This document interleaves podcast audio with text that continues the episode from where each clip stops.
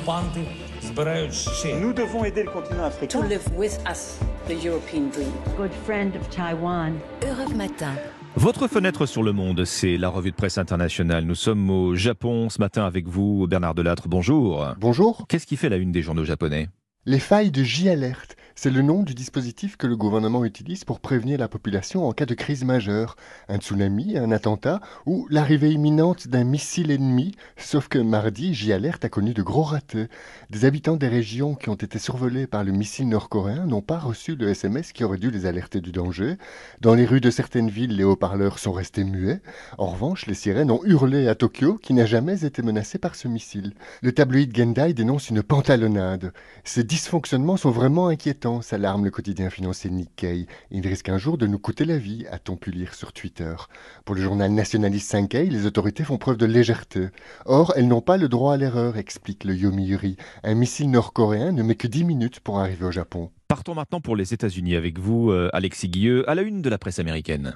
Eh bien, c'est l'accord financier trouvé entre Alec Baldwin et la famille d'Alina Hutchins, la directrice de la photographie du film Rust, tuée l'an dernier sur le tournage de ce western, rappelle le Wall Street Journal.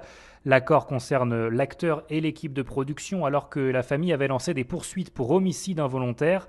Alec Baldwin et ses collègues étaient accusés d'imprudence, souligne le New York Times. La volonté de réduire les coûts et le non-respect des mesures de sécurité standards ont mis en danger l'équipe du film. D'ailleurs, l'enquête de police se poursuit, pointe USA Today, alors qu'Alec Baldwin a pris la parole à plusieurs reprises ces derniers mois dans les médias pour insister sur le fait qu'il n'était pas responsable de la mort de Hutchins, explique le Washington Post. Nous pensons tous que la mort d'Alina était un terrible accident, écrit son veuf Matthew Hutchins, désormais producteur exécutif de ce film Rust, dont le tournage doit reprendre en janvier 2023.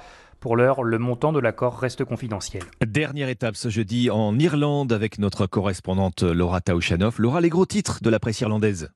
Eh bien, l'Irlande n'a toujours pas les moyens de protéger ses câbles et ses pipelines sous-marins. C'est ce qu'on lit en une de l'Examiner. La polémique enfle depuis ces trois fuites très suspectes sur les gazoducs Nord Stream qui relient la Russie à l'Europe.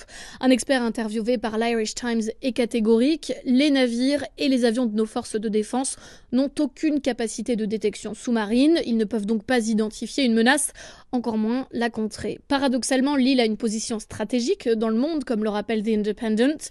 Les trois des câbles de l'hémisphère nord passent à travers ou à proximité des eaux irlandaises. L'espace maritime du pays fait 12 fois sa superficie terrestre. Alors avec la menace russe, elle va être obligée de créer une vraie flotte de défense sous-marine. Merci Laura Taouchanoff, merci à nos correspondants. 6h54.